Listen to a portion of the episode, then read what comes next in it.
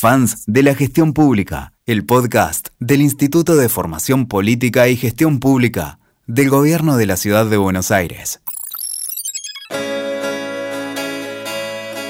Seguimos acercándote más herramientas y temáticas fundamentales de la gestión pública. En este episodio, herramientas y abordajes para la implementación territorial de políticas locales. Vamos a escuchar a Guadalupe Rossi, directora general de Articulación Territorial del Gobierno de la Ciudad. Guada nos va a compartir las estrategias más importantes que tenés que tener en cuenta a la hora de construir políticas públicas ancladas en el territorio.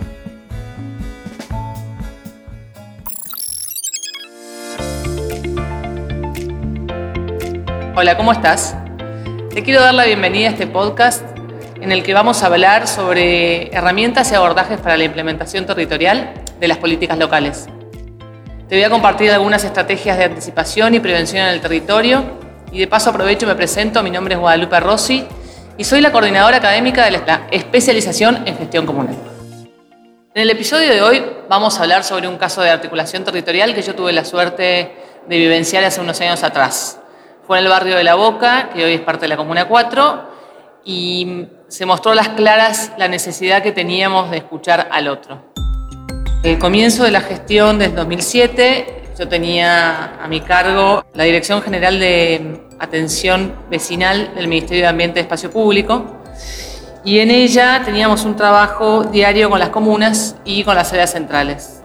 Básicamente recibíamos todos los reclamos del Ministerio de Ambiente y Espacio Público, que eran el 95% de los reclamos de toda la ciudad, y por supuesto buscábamos su respuesta y solución.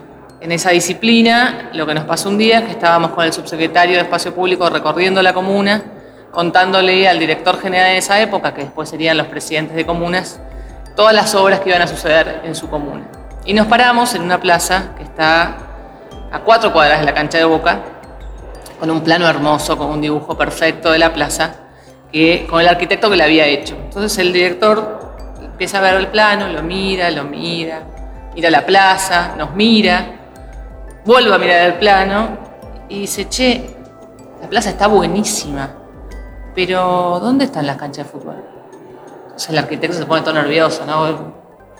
¿Qué cancha de fútbol? Las canchas de fútbol.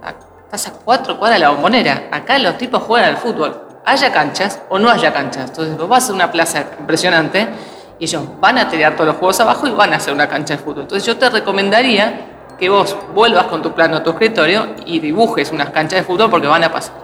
Finalmente tuvimos que hacer la modificación del plano y la plaza tuvo su cancha de fútbol porque no había otra. Pero aparte porque en el recorrido aprendimos que uno puede desde el gobierno central conocer el territorio o creer que sabe el uso que le dan los vecinos a las cosas, eh, o pensar una plaza que puede ser hermosa para otra, otra ubicación, pero si vos no hablas con la gente que vive en ese lugar, si vos no hablas con el presidente de la comuna, que sabe qué pasa en cada cuadra, es muy difícil desde el gobierno central que vos puedas satisfacer la demanda o dar con el uso real de las cosas.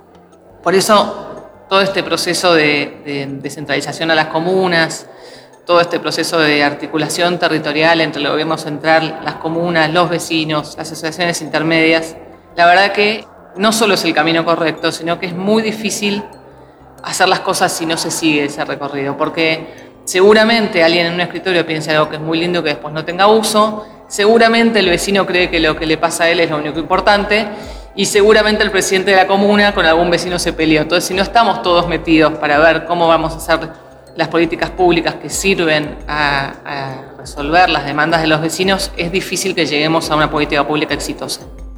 Un poco el ejercicio que, yo les invito a hacer es este, ¿no? Cuántas cosas uno cree que las conoce, cuántas cosas uno cree que, sabe, o porque vivió de chico, o porque recorrió el lugar, o porque lo estudió en un libro y después eh, el uso es otro. Y hoy hablábamos eh, en otra clase al respecto del cambio del uso del microcentro y contábamos cómo hace un par de años hubo un plan microcentro pensado en el antiguo microcentro lleno de oficinistas, lleno de oficinas, de bancos, de gente que caminaba y se hizo una obra que, puso en valor la zona, pero años más tarde vino una pandemia y el plan microcentro tiene que ser distinto porque la situación cambió.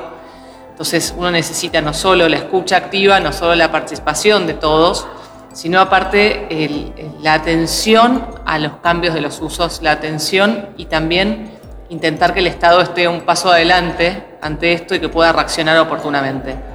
Nos podemos enamorar de lo que hacemos, pero si lo que hacemos no tiene, no tiene un fin bueno y un uso bueno, poco sentido tiene. Espero que con, con este aporte se haya dejado en claro esta necesidad de interrelación, de coordinación entre todas las instancias de gobierno, entre las asociaciones intermedias y entre los vecinos para que las políticas públicas que se generan en el ámbito de la, de la comuna y de la gestión comunal sean eh, a la medida de las necesidades de cada uno de los barrios. Bueno, espero que esta experiencia que les conté les haya resultado interesante y hayan podido extraer estas pequeñas realidades que aprendí en el camino de la gestión pública.